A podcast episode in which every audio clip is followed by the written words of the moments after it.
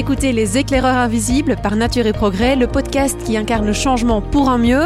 Que ce soit des associations, des agriculteurs, des chercheurs, notre ambition est de révéler les acteurs dans une réalité positive pour susciter un basculement de société. Bonjour à tous, je suis Elsa Lefort, hôte de ce podcast en tant que chargée de communication pour l'association Nature et Progrès, une communauté de changement pour notre santé et celle de la Terre. Parmi les nombreuses structures qui existent ici en Belgique, on retrouve des associations qui agissent pour une alimentation et un système agricole plus respectueux de notre santé et de celle de la Terre. Des associations comme Nature et Progrès qui œuvrent au développement de l'agriculture biologique.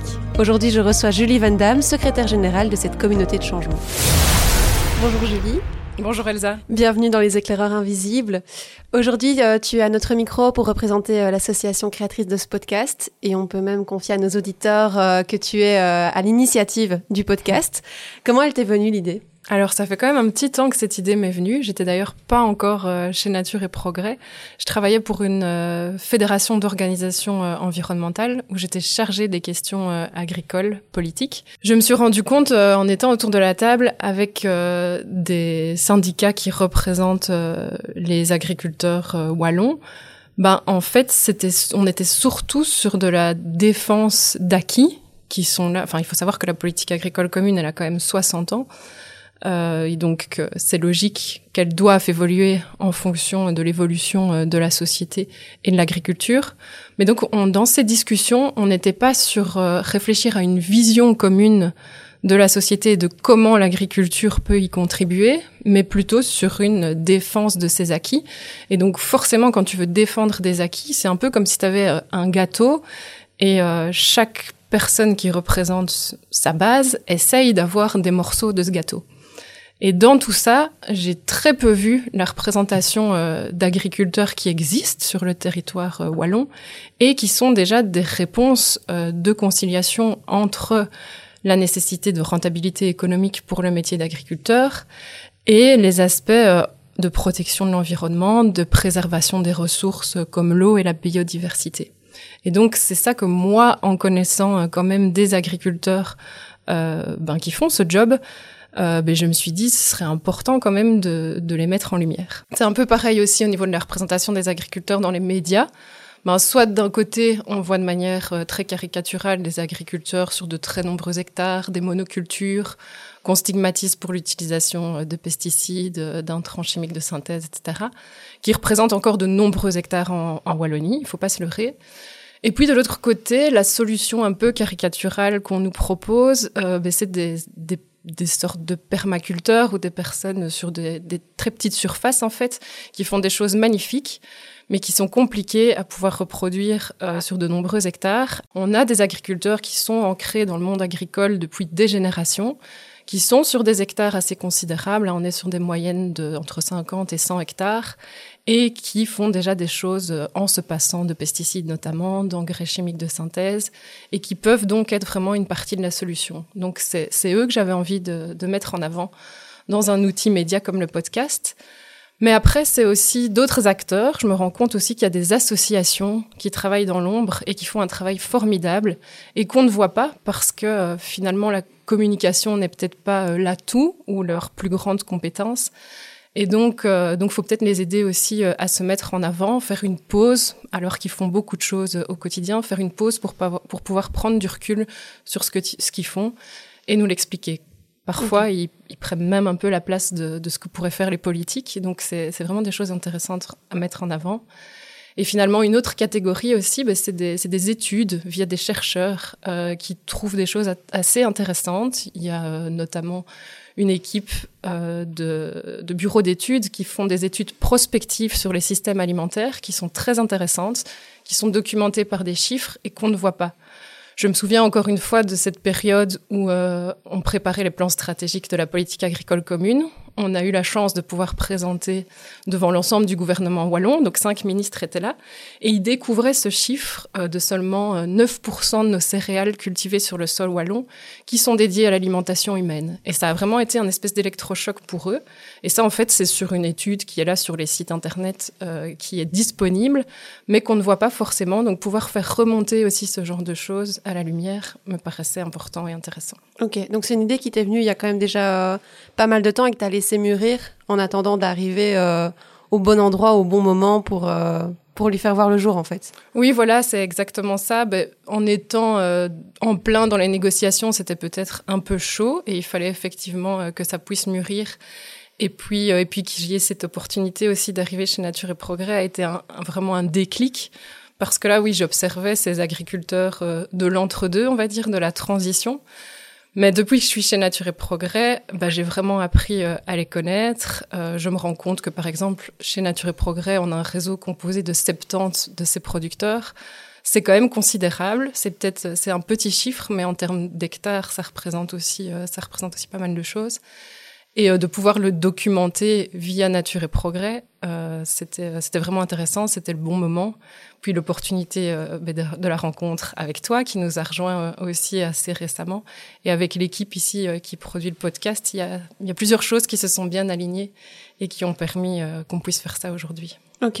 Tu viens de parler de Nature et Progrès. Donc toi, tu es secrétaire général chez Nature et Progrès. On est arrivé à peu près en même temps, et c'est vrai qu'après maintenant, ça doit faire, ça va faire bientôt un an qu'on est arrivé là-bas. Et c'est vrai qu'on a toujours un peu de mal à définir l'association et je pense que si on demande euh, aux différentes personnes qui travaillent là-bas une définition euh, de l'association, il y en a très peu qui arriveront à, redire la même chose. Euh, Est-ce que il y a un, côté un peu unique à l'association qui fait qu'elle est difficile euh, à définir? Ben oui, sans doute. Alors bon, c'est vrai que quand on évoque nature et progrès, souvent ce qui vient à l'esprit, c'est le jardinage bio, voire l'alimentation et l'agriculture biologique. Euh, parfois, l'éco-bio-construction, bon, c'est un mot euh, un peu compliqué, mais, euh, mais l'habitat au naturel, c'est aussi quelque chose qui parfois vient à l'esprit quand on parle de nature et progrès. Ben, c'est souvent la nature et l'environnement. On nous catalogue parfois comme une organisation environnementale. Ça peut aussi être des ateliers choucroute ou des échanges de semences. C'est des choses qu'on fait dans nos locales.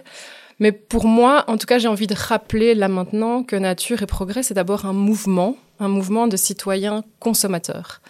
Euh, et c'est d'ailleurs comme ça qu'on nous, euh, qu'on nous invite à dans certaines représentations institutionnelles, c'est au titre de représentation des consommateurs. Et donc en fait, de consommateurs qui, a plusieurs décennies déjà, euh, se sont souciés de leur, euh, de leur alimentation dans un contexte où euh, la révolution verte bah, prônait pas mal les pesticides et une nouvelle façon de faire l'agriculture. Donc voilà, c'est des personnes qui sont, qui sont souciées à ce moment-là de leur alimentation parce qu'ils la considèrent comme, enfin, une alimentation de qualité, ils la considèrent comme une base d'une bonne santé en fait. Et alors, ce qui est intéressant chez Nature et Progrès, c'est que d'un côté, on est cette association de consommateurs, on a des consommateurs euh, qui, euh, composent notre base, mais au sein de la même association, on peut retrouver des producteurs qui produisent de l'alimentation en accord avec ce souci vis-à-vis ben, de la planète, de la santé, de leur santé à eux, agriculteurs, de la santé des concitoyens aussi.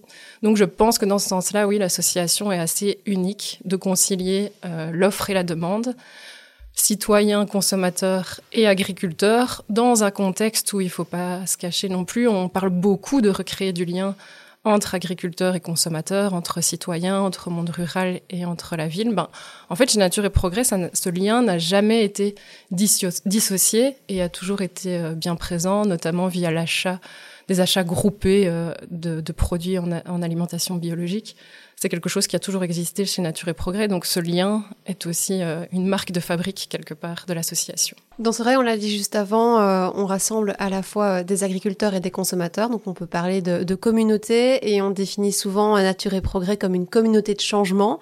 Mais au sein de l'association, il y a énormément de métiers Également, on pense aux libraires, aux animateurs, aux organisateurs d'événements, etc., etc. il y a énormément de métiers au sein de l'association, en fait.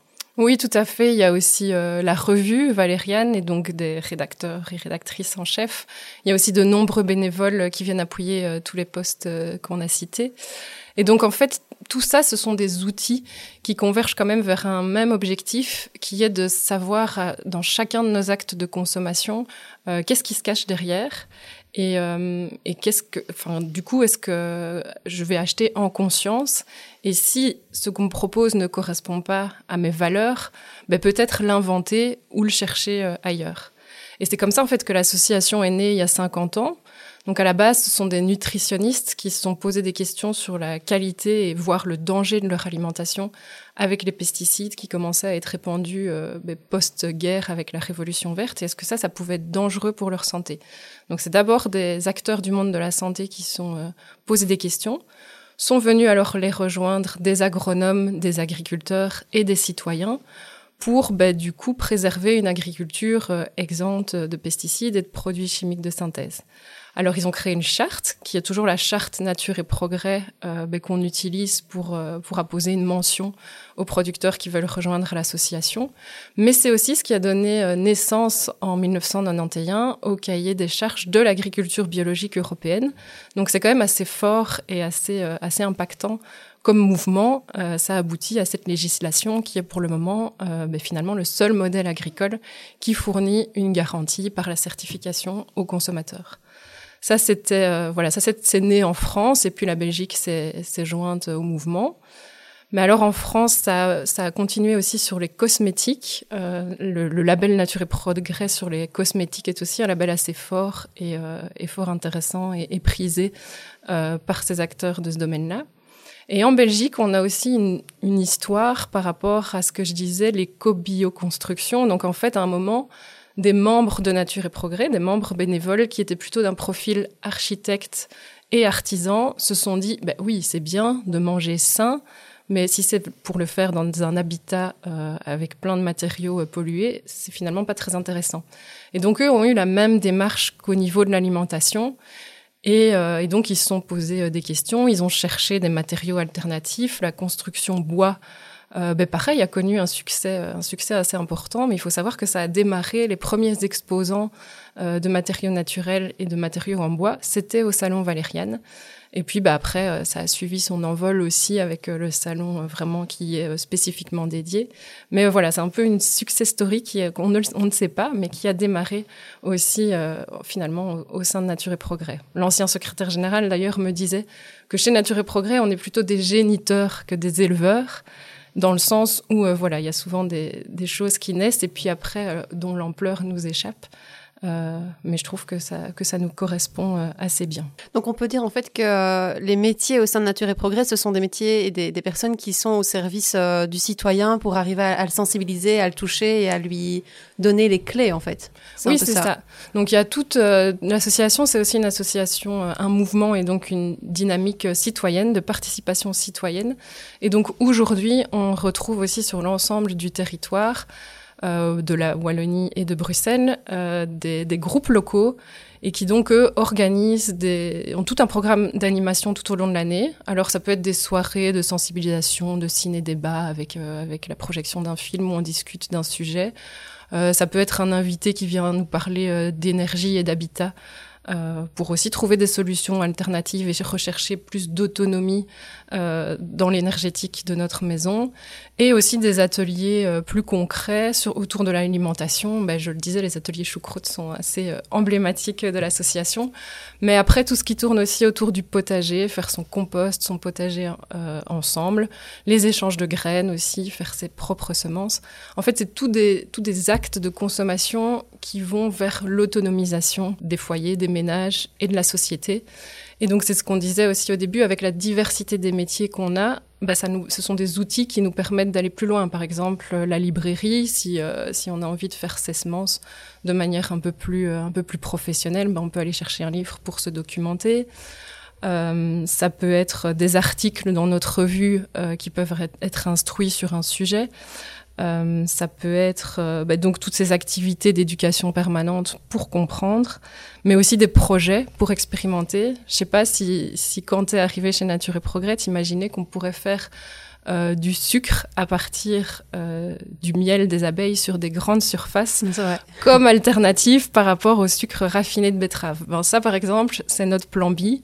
Donc, il y a aussi tous ces beaux projets qui expérimentent des idées un peu folles, des idées un peu embryonnaires. Ok. Et si on revient un peu sur le caractère euh, unique, comme on en parlait tantôt, on peut voir qu'il y a un peu une, forme de, double action euh, chez Nature et Progrès, à la fois euh, des agriculteurs et des consommateurs, mais il y a aussi à la fois le côté combat et le côté euh, alternative qu'on retrouve au sein de l'association finalement. Oui, alors ça c'est vraiment quelque chose à nouveau, je pense, d'assez unique et d'assez fort. parce que je dois dire que dans mes métiers précédents, on était plutôt sur l'un ou sur l'autre. Euh, ou dans la vie euh, en général, on est plutôt sur euh, sur le combat ou sur la construction. C'est pas toujours facile de concilier les deux. Mais par exemple, en tant que chercheuse, j'ai observé beaucoup de choses. C'est un peu le rôle du chercheur, hein, d'observer et de documenter, et où après j'avais souvent envie de passer à l'action, et où et où c'était pas possible, quoi. Ou alors ça ne faisait, je l'ai fait, mais ça ne faisait pas partie de la recherche. Et puis en travaillant dans une fédération d'organisations environnementales, Là, on était plutôt dans la revendication et dans euh, dénoncer certaines choses, mais euh, on pouvait après prôner l'alternative, mais c'était difficile de l'incarner. En fait, ici, chez Nature et Progrès, c'est vraiment ça qui est assez puissant, c'est que ben, on a nos combats euh, emblématiques, certes, mais on a aussi surtout les solutions et les alternatives au sein de l'association qui sont souvent éprouvées depuis des décennies et donc euh, qui sont qui sont solides quoi. Et ça c'est vraiment, euh, pour moi ça a été aussi un, révélateur et un déclic assez important, en tout cas un alignement euh, avec comment je fonctionne. Quand j'ai travaillé pour une organisation environnementale, je me suis rendu compte de tout ce qui ne fonctionnait pas non plus. Donc je connaissais bien les problématiques et les enjeux au niveau agricole, mais j'ai découvert aussi ce qu'il faudrait faire au niveau de la mobilité, au niveau du climat au sens large, de la biodiversité, etc. Et j'étais finalement un peu tétanisée et je ne voyais pas comment agir.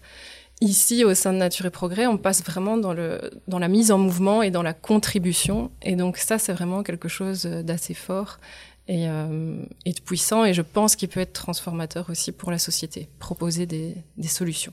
Donc, arriver chez Nature et Progrès, ça t'a un peu permis euh, d'associer les deux, à la fois euh, le côté recherche que tu aimais, mais aussi le côté donner des combattre, aller, enfin combattre, on n'aime pas forcément le mot combattre euh, chez nous, mais euh, revendiquer et, euh, et, proposer à la fois des solutions, quoi. Oui, c'est exactement ça. C'est on, observe peut-être quelque chose qui serait intéressant de faire et on le documente. Ben, ici récemment, par exemple, je proposais dans le cadre des, plaidoyers qui sont là au niveau politique, dans le cadre des futures élections, ben, quid de, de l'agriculture biologique Et en fait, une de nos propositions serait, ben, on pourrait proposer que 100% des prairies wallonnes soient en agriculture biologique, en fait. C'est pas fou, parce que ben, tous nos polyculteurs éleveurs du réseau le font, de la bouche même euh, d'agriculteurs, euh, ils me disent eux-mêmes, mais c'est quand même fou qu'on n'ait pas en agriculture biologique pour les prairies. C'est aussi euh, l'orientation technico-économique qui est la plus importante dans les conversions en agriculture biologique. C'est 70% des surfaces bio-wallonnes qui sont en fait des prairies. Et donc, c'est possible. Mais donc, je vais dire ça à un politique, il va me dire mais c'est quoi cet illuminé euh, qui prône un chiffre quand même assez extrême comme ça dans le vague? Mais en fait, après, à côté, je peux euh, leur mettre sous les yeux la brochure qu'on a fournie dans le cadre du projet Wallonie sans pesticides, où on a une méthodologie d'avoir été documentée euh, pendant plusieurs mois avec des rencontres en ferme, avec des agriculteurs euh, biologiques, mais pas que, aussi des conventionnels, où ensemble ils ont discuté et sortent des pistes sur comment faire ça. Et tout ça, on l'a, on l'a documenté dans une brochure assez fournie. On en a discuté aussi avec les citoyens. Ça fait partie intégrante de la méthodologie. C'est aussi que les citoyens soient associés pour leur montrer ce que ça implique de changer, euh, de modèle agricole, quoi. Et en fait, ben, c'est ce qu'on essaye de faire à petite échelle euh, avec le projet euh, du réseau RADI, à l'échelle du territoire de, Dinan. Mais voilà, on est sur une petite échelle et donc si on veut des changements structurels, il faut qu'il y ait des décisions plus politiques pour pouvoir passer à une échelle supérieure. Tu sors euh, pas mal de fois euh, le mot euh, autonomie ici dans tes réponses. et alors, pour ceux qui nous écoutent et qui ne le savent pas, Nature et Progrès, c'est l'organisatrice du Salon Valériane. Et cette année, justement, au Salon Valériane, le thème, c'était l'autonomie. Et l'autonomie, c'est un mot qu'on retrouve énormément chez Nature et Progrès. En quoi est-ce qu'il est à ce point important pour l'association? Oui, oui, tu fais bien de rappeler que le salon Valériane, euh, c'est euh, le salon organisé par Nature et Progrès, mais aussi c'est vraiment le salon où se concentrent toutes les, les alternatives euh, dans le domaine de la consommation, donc pas que de l'alimentation, mais aussi euh, de l'hygiène, des cosmétiques. Euh, ben, de l'habitat également, du textile aussi. L'autonomie, euh, c'était la thématique de cette année, mais à ne pas confondre surtout avec l'autarcie, parce que l'autarcie, il y a quand même dans ce mot une notion de repli sur soi-même. L'autonomie, c'est pas du tout ça. C'est vraiment, justement, comme je le disais, plutôt se libérer des dépendances. Et donc, pour nous, l'autonomie est plutôt synonyme de liberté et, euh, et d'émancipation, quoi. Et donc, euh, en se réappropriant euh, notre quotidien et nos actes d'achat au quotidien, on, on, peut se libérer des dépendances. Mais donc, dans l'alimentation et l'agriculture, c'est ce qu'on disait, c'est par rapport de fait euh, aux pesticides et aux intrants que, qui, qui, sont imposés par l'industrie, mais aussi des circuits de commercialisation. Donc recréer du lien euh, avec euh, le consommateur, se rapprocher de lui, c'est aussi quelque chose qui nous permet d'avoir de, l'autonomie par rapport aux au circuits agro, agro, donc tu parles d'autonomie, de, de, liberté, etc. Mais il n'y a pas, c'est une autonomie qui est individuelle ou il y a une possibilité d'autonomie avec les autres alors c'est c'est indispensable, c'est carrément euh, indissociable pour nous parce que la force du collectif euh, est quand même très très importante. Donc quand, quand on parle d'autonomie, il peut y avoir une notion aussi de faire soi-même, bah, se réapproprier son alimentation. Ça peut être faire son propre potager, euh, faire ses conserves pour conserver euh, ses potirons durant l'hiver, etc mais pas forcément. On prône pas pour que tout le monde euh, fasse ça. On n'en a pas forcément la possibilité, la possibilité, ni non plus l'envie. Et l'envie, c'est quand même, euh, c'est quand même super important. Euh, et je pense qu'on peut retrouver l'envie aussi de faire des choses en collectif. Quand je vois nos jardiniers bénévoles qui viennent dans le jardin pédagogique le mardi, c'est clair que c'est ça aussi qu'ils viennent chercher. C'est évidemment faire le jardin, mais c'est aussi toute la convivialité et tout le fait de recréer du lien qu'il y a autour qui est important. On les voit partager un petit verre d'apéro pour les anniversaires. Euh, je crois qu'il y en a même qui partent parfois en séjour ensemble à la montagne et les entendre parler, c'est vraiment beau. Quoi. Et je pense que c'est ça aussi qu'ils viennent chercher, c'est ce réconfort du collectif. Tu l'as dit avant, euh, dans les réponses précédentes, Nature et Progrès, c'est une association qui a bientôt 50 ans. Donc c'est une association où il y a des personnes qui sont là depuis euh, depuis 50 ans. Et toi, bah, tu es arrivé euh, vraiment récemment dans l'association. Ça fait quoi d'arriver dans une association où tu en as qui sont membres à vie, qui sont là depuis toujours, et de, débarquer un peu comme ça dans ce nouveau monde bah, je connaissais quand même déjà Nature et Progrès euh, depuis euh, quelques années grâce à, mon papa qui est bénévole dans une locale euh, depuis 15-20 ans et mon mari qui est aussi un éleveur Nature et Progrès. Mais c'est clair que je te cache pas que c'est quelque chose de quand même très fort pour moi, que c'est pas simplement un métier, ça c'est clair, c'est vraiment une mission. Et je suis euh, super honorée euh, de pouvoir euh, enfin, être l'ambassadrice, en tout cas c'est comme ça que je considère mon rôle, c'est être l'ambassadrice de cette communauté de changement, parce que tout est là, je pense. tout est là et les personnes sont aussi très humbles et, et donc ne, ne formulent pas forcément ce qu'ils font, alors que ce qu'ils font peut clairement être une solution pour nos sociétés futures. Donc c'est aussi un peu l'idée de ce podcast, c'est de mettre ça en lumière. Et je pense que c'est pas toujours évident quand on est dans le faire. Je parle parfois du vivre et nature, nature et progrès. Je pense que les, notre communauté vit vraiment nature et progrès sur euh, l'aspect de, enfin dans son mode de vie euh, au quotidien. Et donc mettre des mots sur ce qu'on fait, sur ce qu'on vit, prendre du recul, c'est pas toujours évident. Et donc c'est un peu ce, c'est un peu ce rôle-là que que je me donne en tant que secrétaire général de Nature et Progrès. Euh, c'est pouvoir donner de la visibilité et, formuler euh, des choses euh, par rapport à ça. Donc on parlait de, combat tout à l'heure, et c'est vrai, on l'a déjà cité, Nature et Progrès, en plus de ce rôle de sensibilisation, elle a ce rôle de, combattre. Et récemment, on a eu une victoire assez importante qui a été remportée, celle du recours en justice contre les dérogations qui étaient accordées pour les néonicotinoïdes, un herbicide qui est tueur d'abeilles. Donc c'était une victoire assez symbolique et assez forte pour l'association en fait. Bah oui, typiquement, c'est vraiment une grande victoire. Euh, et c'est vrai que finalement, pas si retentissante que ça dans les médias. Pourtant, c'est quand même quelque chose d'assez énorme. Donc, il faut savoir que c'est un combat qui a sans doute démarré euh, il y a à peu près 20 euh, ans. Et qu'est-ce que c'est? Ben, Donc c'est par rapport à cette substance des néonicotinoïdes qui sont, euh, ben, pour faire court, des substances très dangereuses que l'on surnomme des tueurs d'abeilles, mais c'est aussi indirectement pour, c'est aussi dangereux pour notre santé, etc. Donc ces substances ont été reconnues d'ailleurs comme telles par l'Union européenne. Il y a une décision législative, voilà, qui, qui est passée. Mais euh, les néonicotinoïdes, c'est quelque chose qu'on utilise encore beaucoup, notamment sur la culture de betterave. Donc, t'imagines chez nous euh, encore pas mal sur, euh, sur nos hectares agricoles de betterave. Mais donc, il y a un mécanisme qui a été permis et mis en place au niveau de la Belgique, qui sont les dérogations, donc la possibilité de déroger à la décision européenne de l'interdiction d'une substance. Et donc, on a quand même encore pu utiliser pendant plusieurs années ces substances-là en agriculture euh, en Belgique. Et donc nous, on a tenté des recours euh, au Conseil d'État euh, à différents niveaux, quoi, au niveau de l'Union européenne et au niveau de la Belgique pour dénoncer ça. Et d'abord en janvier, au niveau européen, on nous a donné raison, et pareil au niveau au niveau national.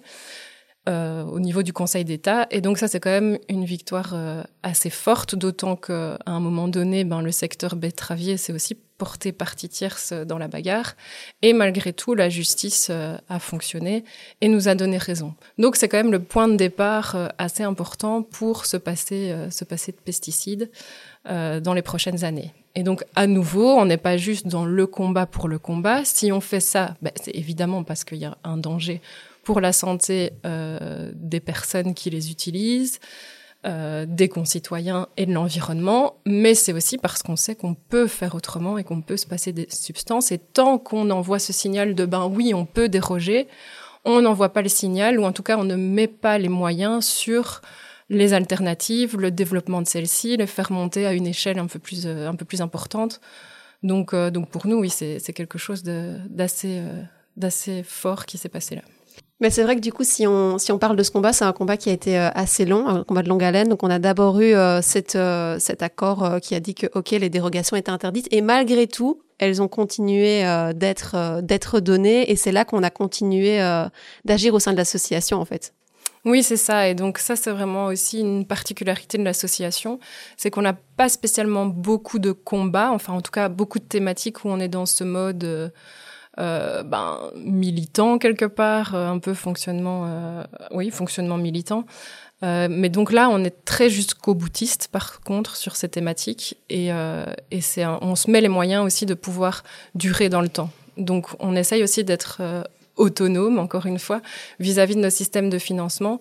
Euh, de ne pas devoir dépendre de subsides qui nous, nous diraient à un moment donné, ben, vous pouvez plus mener ce combat parce qu'il n'y a plus d'argent. On, on, essaye vraiment aussi de, de travailler là-dessus pour pouvoir mener ces combats-là, comme je le disais, qui a pris presque 20 ans pour pouvoir aller au bout des choses. Et alors, ben, aller en justice, c'est quand même évidemment le dernier recours. Quand on a essayé toutes les autres voies euh, constructives, euh, sensibilisatrices, etc., c'est vraiment le dernier recours quand on voit que la justice citoyenne, notamment, n'a pas, et la démocratie même, n'a pas été respectée. Et dans ce cadre-ci, le, le, fait d'aller en justice était assez euh, nécessaire vu qu'on avait, on était quand même face à des personnes qui, qui ne voulaient pas entendre que c'était fini, quoi ben, face à des personnes et face à un système qui est verrouillé aussi euh, à, plusieurs endroits. Et donc, euh, où là, c'était effectivement le dernier recours. En 20 ans, on a forcément essayé pas mal de choses, hein, nos méthodologies plus classiques qui sont d'informer, donc de commencer par une conférence où on invite euh, les différents, les différents acteurs, de construire ensemble. Et puis malgré ça, quand ça, ça, ça ne permet pas d'avancer et que de l'autre côté, ça avance dans l'illégalité finalement après des décisions, bah là, il fallait, euh, il fallait effectivement euh, rendre justice. Parmi les, les nombreux euh, combats de l'association, on peut aussi citer le combat très actuel du glyphosate, le combat des nouveaux OGM, etc. En quoi est-ce que déjà ces, ces, combats sont importants? Et puis surtout comment est-ce qu'une petite association comme la nôtre arrive à mener de tels combats? Alors ils sont importants parce que pour le glyphosate, par exemple, on a beaucoup entendu dans les médias, est-ce que vraiment cette substance est dangereuse? Il y avait une partie des scientifiques euh, qui composent euh, l'EFSA qui disaient oui, peut-être. D'un autre côté, on a des scientifiques indépendants qui disaient si, cette substance est cancérigène probable. Et franchement, je peux dire qu'en tant que scientifique, enfin voilà, moi j'ai fait aussi euh, une thèse de doctorat, et quand tu dois, enfin que tu peux te permettre de faire ce genre d'affirmation cancérigène probable, c'est que vraiment il y a quelque chose d'avéré, de fort, parce que la science est comme ça et c'est très bien, ça doit le rester. Les protocoles, la rigueur font que pour pouvoir affirmer des choses pareilles, c'est qu'il y a vraiment des éléments importants. Quoi qu'il en soit, nous, de toute façon, on n'a pas attendu qu'il y ait des, des, études irrévocables, quelles que soient les substances, et on, on, se, met, on se met en marche depuis le début euh, pour s'en passer et pour faire autrement. Que c'est ça l'enjeu aussi dans ces combats, c'est que tant qu'on permet de continuer dans une voie, on ne permet pas à l'autre de se développer et de prendre de l'ampleur. Donc, euh, chez Nature et Progrès, on fait pas du plaidoyer pour l'agriculture biologique, en fait. On fait vraiment du plaidoyer pour un changement au niveau des systèmes alimentaires, euh, parce qu'on sait qu'en fait, on sait produire justement en agriculture biologique. Donc on sait qu'on a des agriculteurs euh, qui savent travailler de manière respectueuse des sols et de la biodiversité. C'est vrai que ça, ça peut induire une variabilité au niveau des rendements, mais est-ce qu'on a vraiment besoin aussi de nourriture standardisée à large échelle où le gaspillage est, structurellement euh, accepté dans le système agroalimentaire? Ben je suis pas sûre. Et donc pour qu'il y ait un, pour qu'il y ait un changement au niveau des systèmes alimentaires, c'est au niveau de l'aval qu'il faut aussi qu'il y ait quelque chose qui se passe. Et pour ça, on a besoin de, l'ensemble de tous les acteurs. Donc effectivement, l'associatif et, les agriculteurs du de leur côté ont fait leur part du job, ils ont montré que c'était possible. Mais au niveau de l'aval, on a besoin des acteurs industriels, on a besoin des politiques, on a besoin de l'ensemble de l'associatif qui portent une même voix et qui convergent ensemble euh, pour changer à une échelle plus importante, quoi. Et donc là, oui, c'est sûr que Nature et Progrès seul ne peut pas y arriver, mais nous, notre plaidoyer, en tout cas, il se situe aussi euh, à ce niveau-là, puisqu'on sait que l'agriculture biologique, ça fonctionne. Donc, c'est de, de, travailler avec d'autres et que d'autres prennent aussi leurs responsabilités pour que ça change. Mais donc du coup, euh, on, en, on le disait juste avant, on est, on est une petite association, donc tu parles de combats qui sont quand même assez symboliques et qui sont quand même assez forts et qui demandent pas mal d'énergie. Comment est-ce qu'une petite association euh, comme Nature et Progrès arrive à les mener, ces combats-là, euh, toute seule Mais ben, Donc je pense que c'est d'une part le fait de ne pas avoir trop de sujets, et chacun de ces sujets euh, de, les, de les aborder avec beaucoup d'expertise. Donc on se documente, on se base sur la science euh, pour avérer des choses, d'avoir des experts dans notre communauté ou des personnes qui construisent leur expertise. Parfois c'est même des bénévoles sur le sujet des OGM. C'est une bénévole qui a permis de mettre à l'agenda euh, le sujet euh, très important euh, à l'heure actuelle. Donc voilà, c'est documenter, c'est instruire, c'est vulgariser aussi. Ça, au, fil des années, on s'est bien amélioré aussi en renforçant la communication et tu en fais partie. Donc, donc voilà, c'est un peu, c'est un peu tous ces volets-là. Et comme je le disais aussi, l'aspect de pouvoir à certains moments mettre les moyens là où il faut. Donc dire non, on ne va pas tout faire mais sur ce sujet-là, euh, on va y aller et, mettre les moyens, les petits moyens qu'on a. On essaye de, les mettre et d'être le plus efficace possible euh, sur le sujet. Ok. Mais on arrive euh, à la fin de cet épisode et, moi j'avais envie de le terminer sur une ouverture et voir un peu avec toi quel est le, futur de Nature et Progrès, comment tu le vois? Waouh, c'est une, belle question. Mais donc euh, vraiment, comme je le disais, euh, jouer ce rôle d'ambassadrice et de revisibiliser ou visibiliser tout court, je sais pas, euh, l'association et ce qu'elle fait comme pour être porteuse de solutions. Et donc ben, renforcer tout ce qui se fait actuellement. On va pas, on va pas faire de grandes révolutions chez Nature et Progrès, mais plutôt s'asseoir sur nos bases historiques. Euh, renforcer les combats euh, qui doivent l'être. Euh, et alors peut poursuivre aussi dans ce, ce, message et dans cette documentation, dans cette invention, dans ce chemin vers l'autonomie dans, dans, tous nos actes de, consommation. Et donc ça, oui, peut-être élargir bah, au niveau de l'alimentation, on en a parlé, de l'habitat, de l'énergie, euh, des cosmétiques, mais je pense que le textile aussi peut être euh, un domaine, un domaine où il y a des choses à faire pour le moment. Et donc euh, peut-être avoir une charte nature et progrès sur les cosmétiques, euh, sur les textiles, pardon, qui pourrait, euh, voilà, qui pourrait être à l'image de ce qu'on a fait sur l'alimentation et, la construction, être aussi une, une, mention avec laquelle le consommateur peut avoir confiance et se dire ah ben ok quand j'achète quand j'achète ce vêtement je sais que je suis bon au niveau de notre santé et de celle de la terre. Ok. Donc tu parles de, de, visibiliser et on a un projet aussi qui va arriver qui est, qui est celui du film. Oui, tout à fait. Alors ça, c'est comme on le disait, c'est parfois pouvoir faire des, des, choix et mettre des moyens sur des, des gros projets, euh, peut-être parfois au détriment d'autres choses. Mais donc ici, je trouve que c'était euh, un moyen euh, vraiment intéressant parce qu'on a ce, ce, projet depuis plusieurs années qui est de documenter les alternatives aux pesticides. Donc Wallonie sans pesticides, c'est possible où on a fait le travail de documenter ben, culture par culture que c'était possible de se passer de pesticides. On a commencé par les prairies, puis il y a eu les céréales, les pommes de terre, les légumes, et tout ça, ben, c'est sous forme de brochure, donc c'est très intéressant de l'avoir documenté. Mais pour que ça puisse toucher les gens, pour que ça puisse être visible, il fallait marquer un gros coup. Et je pense que le film euh, est forcément un outil euh, intéressant pour ça. Je ne compte plus le nombre de fois dans les réunions politiques où j'ai entendu mais non, les alternatives n'existent pas. Il faut mettre des moyens euh, sur la recherche pour les trouver. C'est vrai, il faut continuer à octroyer plus de moyens à trouver des alternatives, mais en attendant, il y a déjà des choses qui se font. Et donc l'idée, c'était de, de, le mettre en lumière par cet outil média pour toucher un public euh, politique, des agriculteurs aussi peut-être en questionnement, et euh, aussi un, public assez large euh, au niveau des citoyens. Et en plus, on a la chance bah, d'avoir les meilleurs acteurs qui soient sur le territoire wallon. Bah, ce sont nos agriculteurs. Donc en fait, il suffisait, entre guillemets, de mettre une caméra sur l'épaule de l'équipe de réalisation et de les suivre le temps d'une saison.